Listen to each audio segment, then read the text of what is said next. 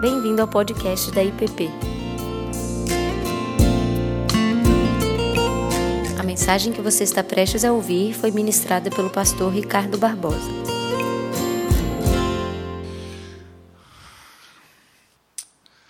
Eu estava pensando sobre o, o texto e sobre o que falar nessa manhã, que nós comemoramos os nossos 35 anos, nessa semana, e me vieram à, à mente duas parábolas de Jesus, duas pequenas parábolas de Jesus, conhecidas como as parábolas gêmeas, porque elas se completam, elas se complementam, elas falam basicamente da mesma coisa, mas elas lançam luz sobre a maneira ordinária da vida de uma igreja ou a forma ordinária como que o reino de Deus surge, como que ele aparece, como que as coisas acontecem. E, e às vezes precisamos de olhos, precisamos ter os olhos muito bem abertos, os ouvidos muito atentos, para nós percebermos a maneira como o reino de Deus se revela, como o reino de Deus se manifesta no mundo e na história. E essas duas pequenas parábolas, elas se encontram no Evangelho de Lucas, no capítulo 13, Evangelho de Lucas, capítulo 13, os versos 18 a 21. Lucas 13, 18 a 21. A parábola do grão de mostarda e a parábola do fermento. E diz assim a palavra de Deus. E dizia: A que é semelhante o reino de Deus, e a que o compararei? É semelhante a um grão de mostarda que um homem plantou na sua horta, e cresceu, e fez-se árvore, e as aves do céu aninharam-se nos seus ramos. E disse mais: A que compararei o reino de Deus? É semelhante ao fermento que uma mulher tomou e escondeu em três medidas de farinha até ficar tudo levedado. Deus bendito, abra os nossos olhos e ouvidos para que possamos não só compreender a tua palavra, mas entrar e participar do mundo para o qual ela nos convida. É o que pedimos em nome de Jesus. Amém. Normalmente, as parábolas na Bíblia, muitas que Jesus contou, elas começam dizendo: o reino de Deus ou o reino dos céus é semelhante a. E aí ele usa imagens, metáforas, para nos ajudar a entender o mistério, a dimensão, a profundidade, a amplitude do reino de Deus. Mas aqui Lucas usa a expressão de uma maneira diferente.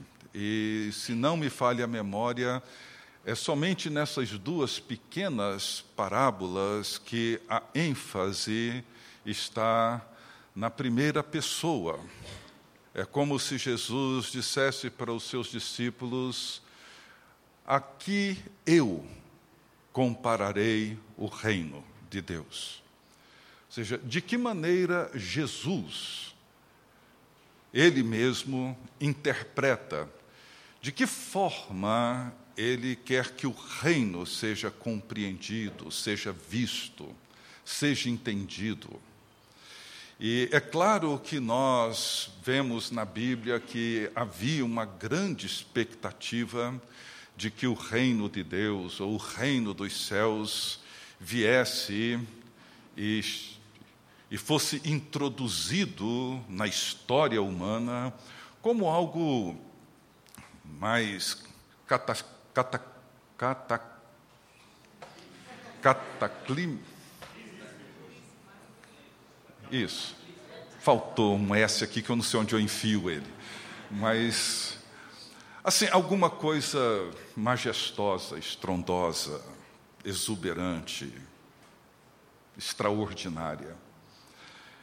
Foi essa pergunta que João Batista, o precursor de Jesus, fez da cadeia, quando alguns dos seus amigos, ao visitá-lo, começaram a contar para ele do que, que, estava acontecendo, e ele manda um desses seus amigos irem até Jesus perguntando: Mas tu és mesmo aquele que haveria de vir, ou devemos esperar um outro?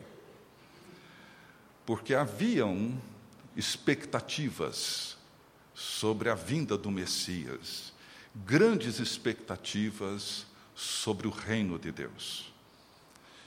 E Jesus, nessa parábola, ele, num certo sentido, ele abaixa essas expectativas.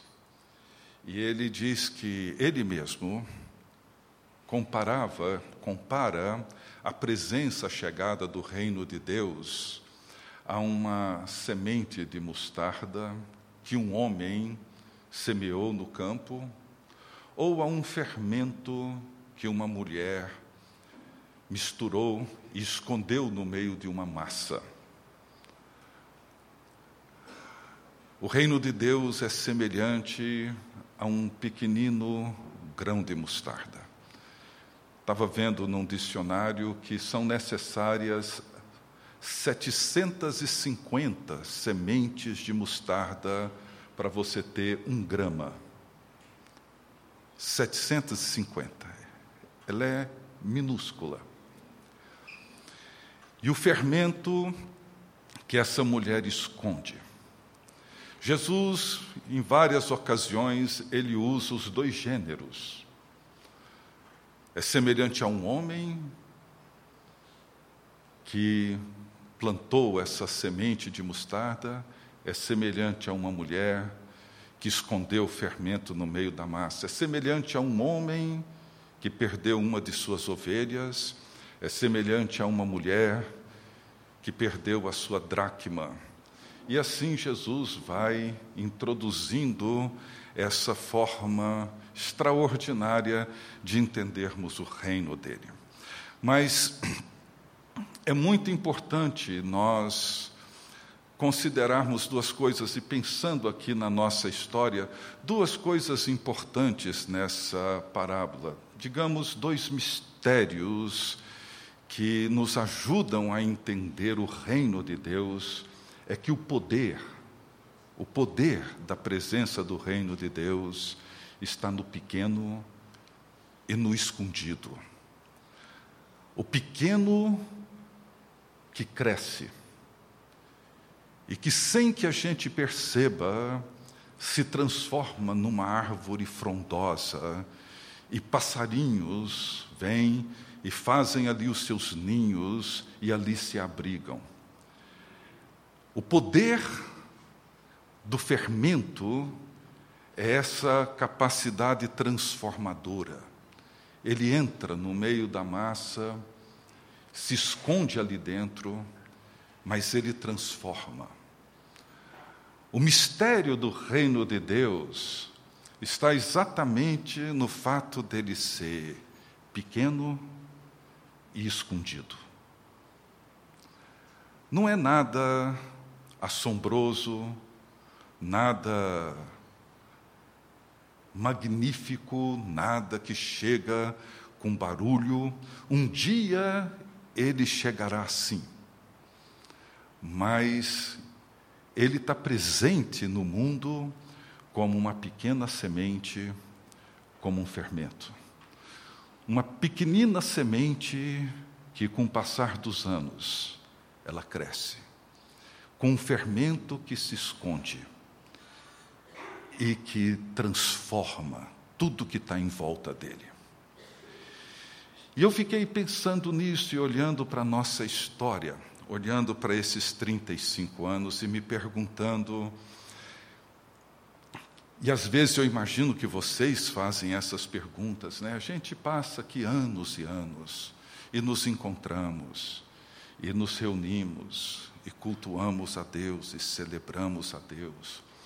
E muitas vezes algumas pessoas talvez se cansam.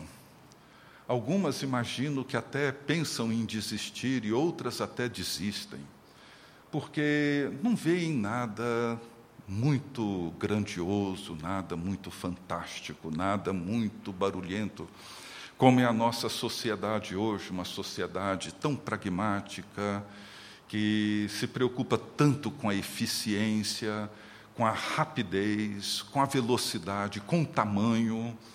Uma sociedade onde nós acordamos todos os dias com manchetes barulhentas, notícias que nos assustam, nos amedrontam, e de repente nós olhamos para esse mundo que nós vivemos, esse mundo da fé, e nem sempre, na maioria das vezes, nós não vemos absolutamente nada disso.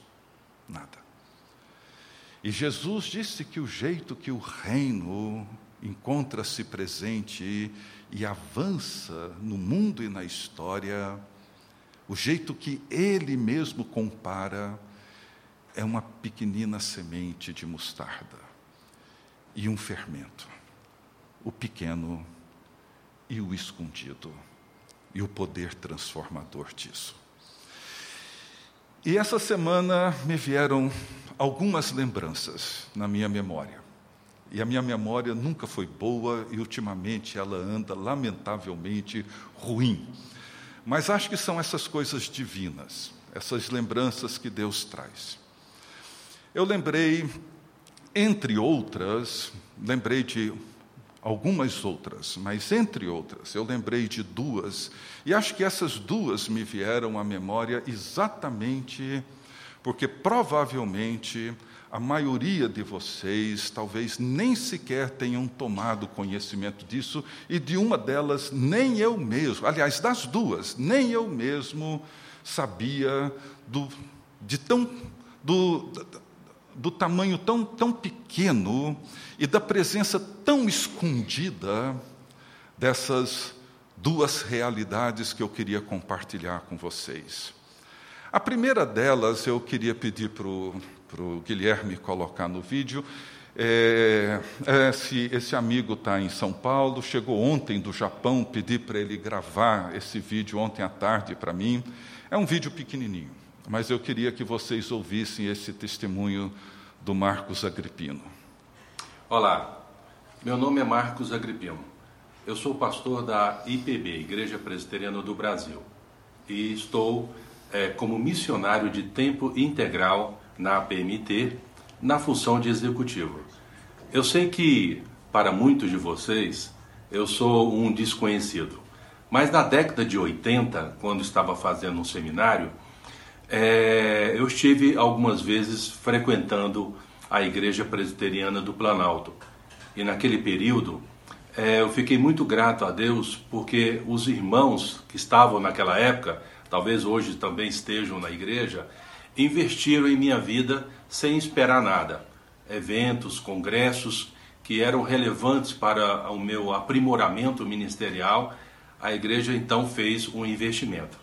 Hoje, já no ano de, já findando o ano de 2017, é, eu estou é, na função de executivo coordenando todos os projetos missionários da nossa denominação. Atualmente nós estamos em 41 países, com 208 missionários e 203 em preparação. As áreas que nós hoje desenvolvemos são nas áreas de evangelização, plantação de igreja, educação, ensino teológico e ação social. Então, os nossos braços estão é, em todos os continentes e também no Brasil, no contexto transcultural.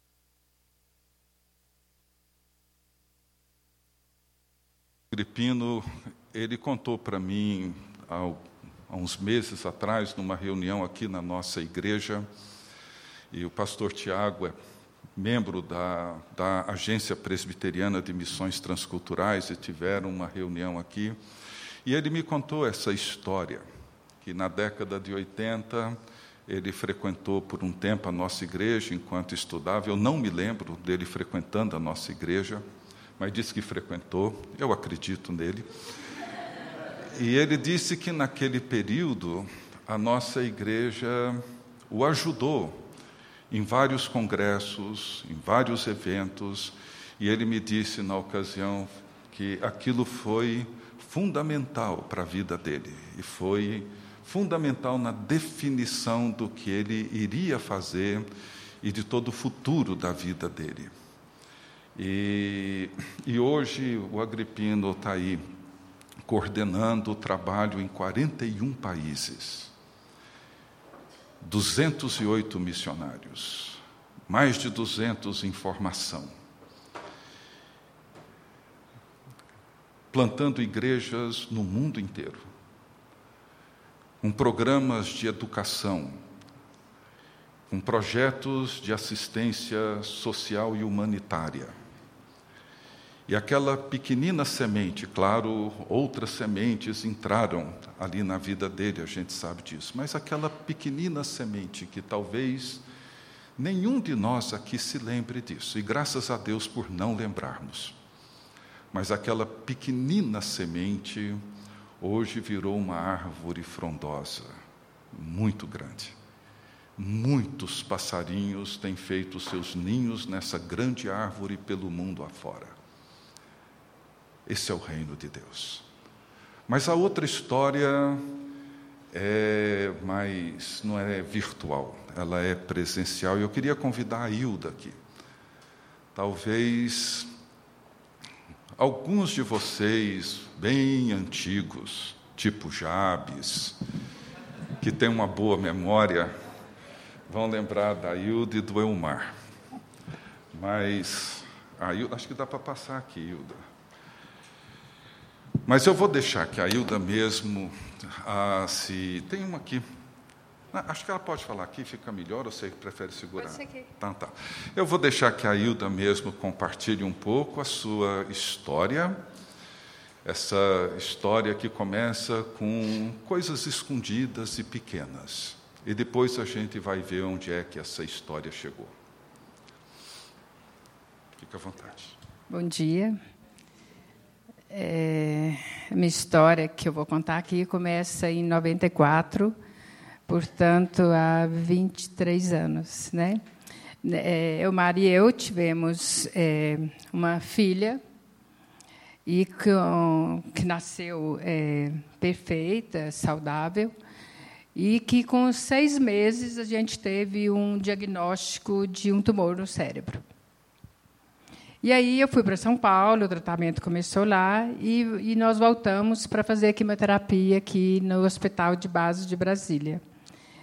E depois eu fui para o Hospital de Apoio, onde, muito passando, né, muito rapidamente, eu tive contato com o pastor Ricardo e o grupo Antonieta, Lloyd, muito rápido aquilo, né? E, e, a minha filha, depois de um ano de tratamento, ela entrou em coma e foi para casa, como até hoje todos os pacientes em coma são mandados para casa pelo SUS, né, porque custa caro. E aí a Zenaide, que é amiga da minha família, eu tenho uma irmã que é casada com o irmão da Zenaide, a Zenaide conversou com o pastor e tanto o pastor quanto grupos da igreja passaram aí na minha casa é, num momento muito difícil de questionamentos nosso, né? E, e, o meu marido, que, que foi criado na presbiteriana, ele falava: Ah, mas Deus tem um propósito, Deus tem um propósito. E as pessoas da igreja, o pastor também dizia sempre do propósito de Deus na nossa vida. Eu não entendia muito esse propósito, mas aquilo apaziguava meu coração naquele momento difícil, né? Então, a igreja foi muito importante nesse momento tão difícil da nossa vida. O... Isso foi o que aconteceu no início dos anos 90. E, diante dessa experiência dolorosa e dessa participação discreta, às vezes tão, tão singela, da vida da igreja, essas sementezinhas são colocadas e, de alguma forma, misteriosa. Misteriosa, a gente não entende. Deus faz suas coisas e faz esse fermento levedar, faz essa semente crescer. Durante esse período, ainda sofrendo luto, sofrendo a perda da sua filhinha, ainda lutando com essa dor, a, a Hilda foi apresentada a uma instituição muito conhecida aqui em Brasília, que é do Brasil todo, que é a Abrace que é essa Associação Brasileira de Assistência às Famílias de Crianças Portadoras de Câncer e Hemopatias. E ela, logo, logo, assumiu a presidência dessa instituição, ela antecipou sua aposentadoria do banco, abriu mão do que poderia ganhar se aposentasse mais na frente e dedicou-se a essa instituição. E agora eu queria que ela contasse para a gente o que, que aconteceu desde então.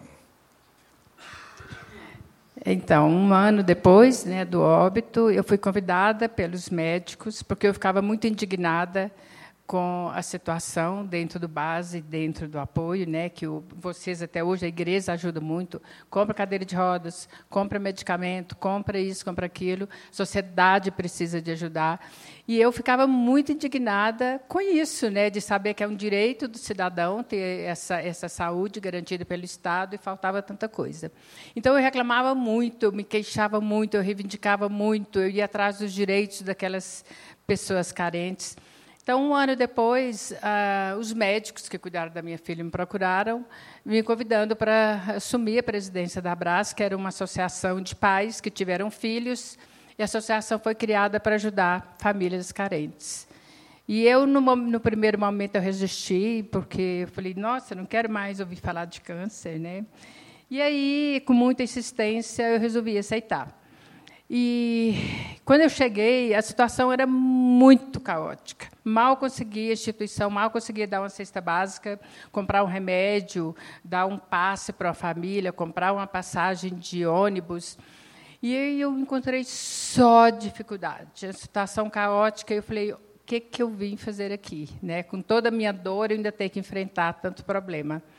Mas as coisas foram aparecendo assim rapidamente é, é, eu, eu comecei, de tão grave que era a situação, eu pedi a Deus para me dar o discernimento para conseguir conduzir. Então, por exemplo, eu vou citar algumas coisas rapidamente, pastor. Uma criança que vinha do Acre, de Rondônia ou da Bahia para fazer o tratamento aqui, ela indo a óbito aqui, ela era enterrada aqui. Então, isso era uma coisa assim chocante para mim, né? Ou então aquela criança que entrava em coma, como a minha filha entrou, e eu tive que levar para casa, porque o Estado manda você para casa com aquele paciente, porque ele está ocupando o leito de um que tem chance de se tratar, de cura, né? E chocante quando eu percebi que essas famílias que tinham seu filho é, em coma, ele começava a vender aquele fogãozinho, aquele sofá, aquela cadeira, aquela geladeira, ele começava a vender tudo para conseguir manter esse, esse, essa criança com fralda, com alimento da sonda, com medicamento, porque o Estado ele não consegue manter esse paciente em domicílio. E muitos, ou a casa, aquele barraco de madeirite que está desabando em cima dessa criança com câncer e que a família não tem o que fazer, ou mora debaixo da ponte com uma criança com câncer, e era só problemas, problemas, problemas. E a Abrace tinha nove anos, hoje ela tem 31, quase da idade da igreja. E, e assim, Deus foi dando luz e mandando é, as pessoas para ajudar. Né? Deus foi iluminando a nossa cabeça, iluminando o meu caminho e colocando. Ah, ah, eu falo assim que Deus me deu saúde, me deu as ferramentas.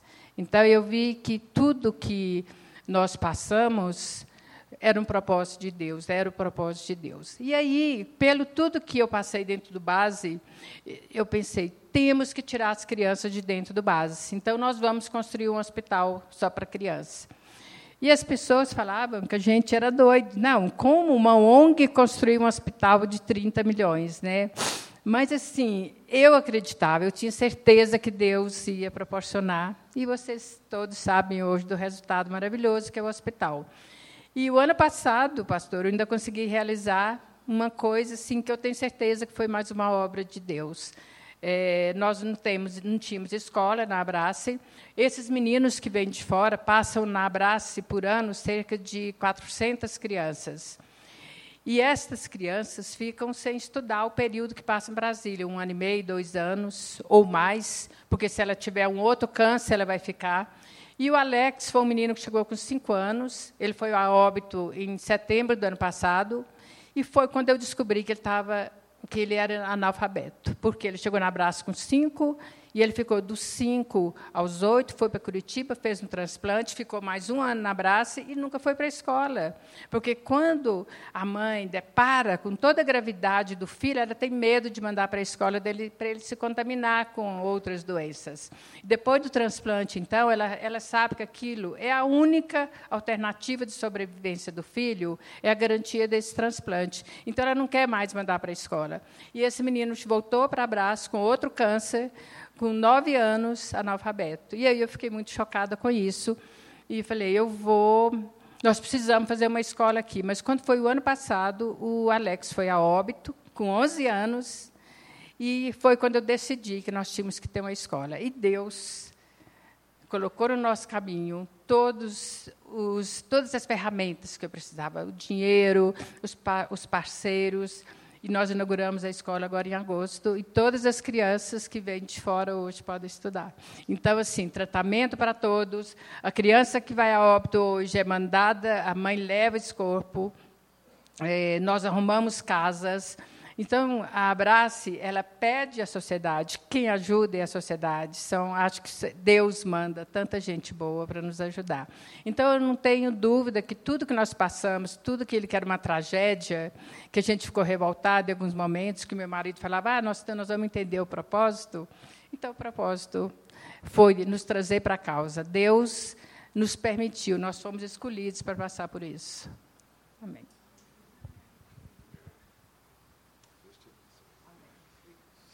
Só uma pergunta. Hoje o Hospital da Criança atende quantas crianças? Hoje, por dia, passam 300 crianças. É só ambulatório, mas tem internação, tem hemodiálise, quimioterapia e consulta para todas as patologias, todas as doenças.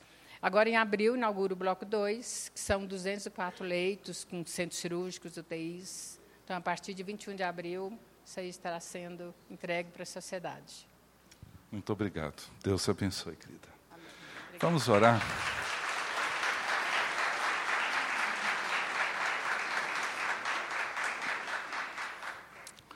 Pai querido, nós te agradecemos, ó Deus, por essas histórias, por esse milagre do mistério da, dos teus caminhos que transcendem os nossos, confundem os nossos, mas que nos conduzem, ó Deus, para lugares que nunca imaginamos, para realizações que nunca pensamos. E sabemos que isso, ó Deus, vem do céu. É o teu reino presente entre nós. Abençoe, ó Deus, o Agripino e abençoe a Hilda, o Elmar, abençoe, ó Deus, todos aqueles que se envolvem com essas histórias, ó Deus, com esses grandes desafios, com essas tarefas que às vezes aos nossos olhos são improváveis, impossíveis, distantes. Mas o teu reino é assim, nos surpreende com árvores grandes com massa levedada, por causa da tua presença entre nós. Louvado seja o teu nome. Amém.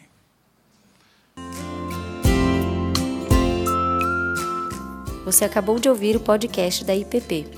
Para saber mais, acesse nossa página em www.ippdf.com.br.